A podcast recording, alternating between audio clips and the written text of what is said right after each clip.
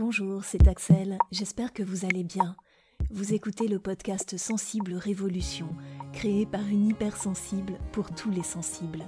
À travers lui, j'ai l'ambition de vous aider à développer vos compétences sociales pour une vie plus sereine et plus heureuse.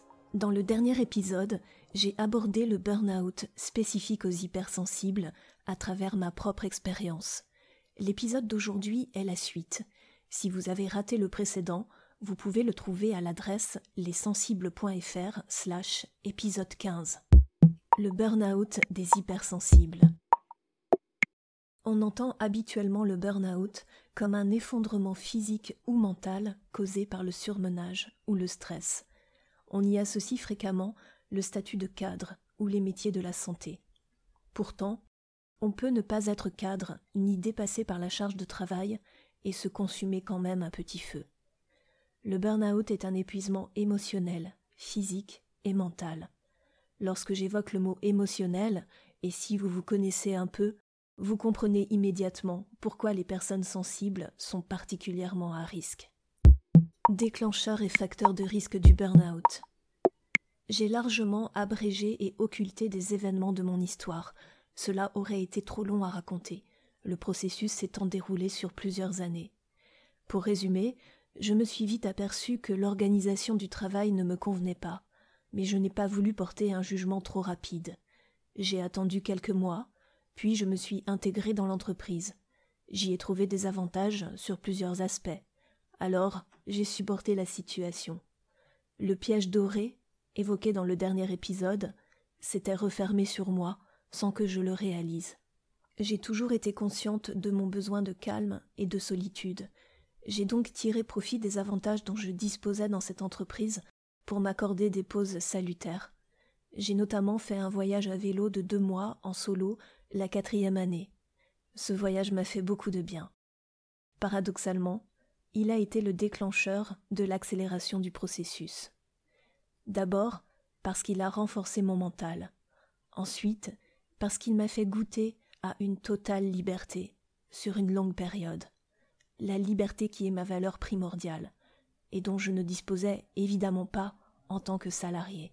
Le burn-out aujourd'hui n'est pas reconnu comme une maladie professionnelle, et je suis assez d'accord avec cela, parce qu'à mon avis, il y a deux facteurs indissociables qui le déclenchent.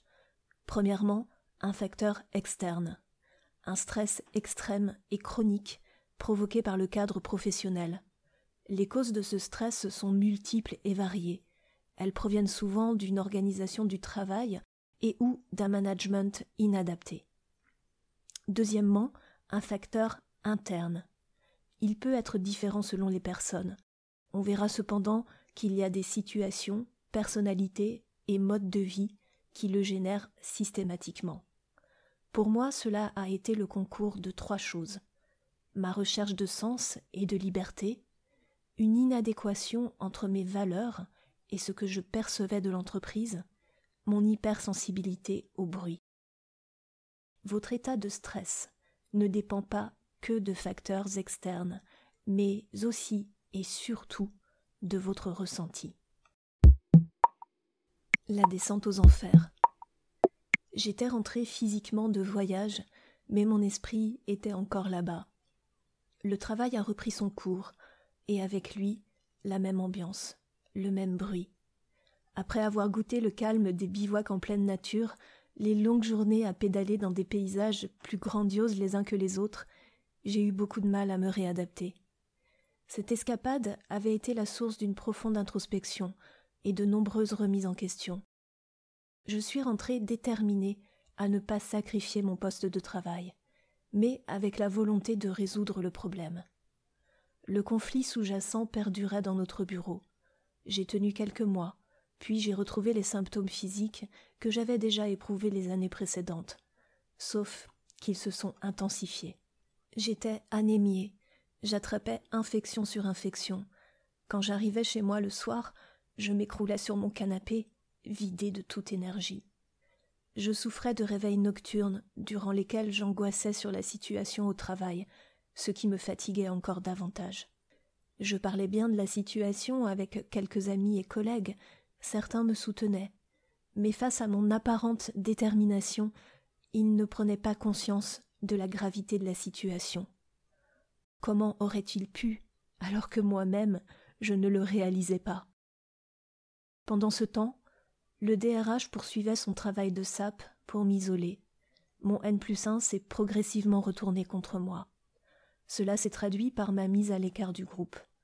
On ne m'adressait plus la parole que pour le strict nécessaire. L'ambiance dans le service était lourde et glaciale. J'ai vécu ces comportements comme un manque de considération à mon égard. J'étais déçu, triste. Je ressentais un profond sentiment d'injustice. Toutes ces émotions se sont transformées peu à peu en une immense colère, une colère froide je contenais au travail, qui me portait, et que j'évacuais quand elle était trop lourde en multipliant mes séances de sport. Ces émotions m'épuisaient. Pourtant, j'avais toujours l'espoir d'améliorer les choses. Mais j'étais de plus en plus fatiguée. Je ramassais des quantités anormales de cheveux sur ma brosse. Mes douleurs au dos s'étaient intensifiées pour devenir chroniques. Mais les radiographies effectuées n'ont rien révélé. Il s'agissait seulement de tensions musculaires. J'en avais plein le dos, au sens littéral du terme. Manipulation et défense passive. En début d'année suivante, le DRH a souhaité faire mon entretien annuel, m'indiquant que mon chef n'était pas en mesure de le faire. Le problème avec les entretiens annuels, c'est qu'on ne peut pas s'y faire assister par un représentant du personnel. L'échange a duré trois heures non-stop. Trois longues heures. Le DRH a commencé par prétendre vouloir arranger les choses, mais devoir me tenir des propos désagréables, et que je ne devrais pas me mettre en arrêt maladie. Après cet avertissement, il a sorti le grand jeu. Il a commencé par me reprocher des réflexions que j'avais faites sur l'organisation du service. Il m'a blâmé pour mes nombreuses absences de l'année précédente. En réalité, quinze jours de congés payés accolés à quinze jours de formation professionnelle, ainsi qu'un arrêt maladie de huit jours, alors que j'étais venu travailler malgré quarante degrés de fièvre. Il a rajouté mon absence de deux mois, deux ans auparavant, congé qui avait été validé par tout le monde, y compris la direction générale. Il a par contre minimisé un comportement agressif d'une de mes collègues à mon égard, auquel il avait personnellement assisté. Il a dédaigné les contributions professionnelles que j'avais réalisées dans l'année.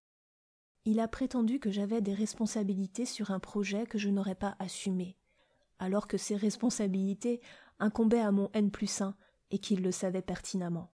Je passe sur les différentes attaques en règle de cet entretien qui étaient tout sauf objectives. Pas de témoins, pas de preuves. J'étais consciente de ces tentatives de manipulation. J'ai recadré les propos qui ne s'appuyaient pas sur des faits ou qui étaient inexacts. Mais je ne pouvais pas empêcher d'être impactée émotionnellement. Un manipulateur est très habile. Il cerne parfaitement votre personnalité. Il joue sur les non-dits, les silences, les hésitations. Il utilise un discours vague, cherche à vous culpabiliser, à vous rabaisser. Il arrive à vous faire douter de vous-même, à réduire votre confiance en vous. Il vous considère comme un pion à déplacer pour arriver à son but. Dans mon cas, il s'agissait de me pousser à la démission. J'ai réalisé que toutes les tentatives que j'avais faites pour arranger la situation étaient vaines. Ma présence dans le groupe était devenue indésirable. Je ne faisais pas le poids. Il fallait que je me repose pour réfléchir à ce que je voulais et pouvais faire. Une dizaine de jours après l'entretien annuel, j'ai sollicité des congés qui m'ont été refusés par le DRH sous un prétexte fallacieux. Je suis donc allé voir mon médecin traitant. Au vu de mon état d'épuisement général, il m'a immédiatement mis en arrêt de travail pour un mois. Malheureusement, j'aurais dû accepter de m'arrêter beaucoup plus tôt, Bien qu'étant sorti de ce contexte toxique, mes pensées étaient accaparées par le conflit. J'avais à présent des difficultés à m'assoupir, en plus de me réveiller la nuit sans pouvoir me rendormir pendant des heures. J'ai essayé de me reposer du mieux possible, avec l'angoisse latente de la reprise du travail, jusqu'à ce que je reçoive une analyse de sang anormale. Examen complémentaire, face à face avec le spécialiste, quand on prononce devant vous les mots lésion précancéreuse au dernier stade, vous ne retenez que le mot cancer. Vous avez peur et vous pleurez. C'est ce que j'ai fait. Je vous raconterai la fin de cette histoire dans le prochain épisode. D'ici là, je vous en prie, faites très attention à vous. À très bientôt.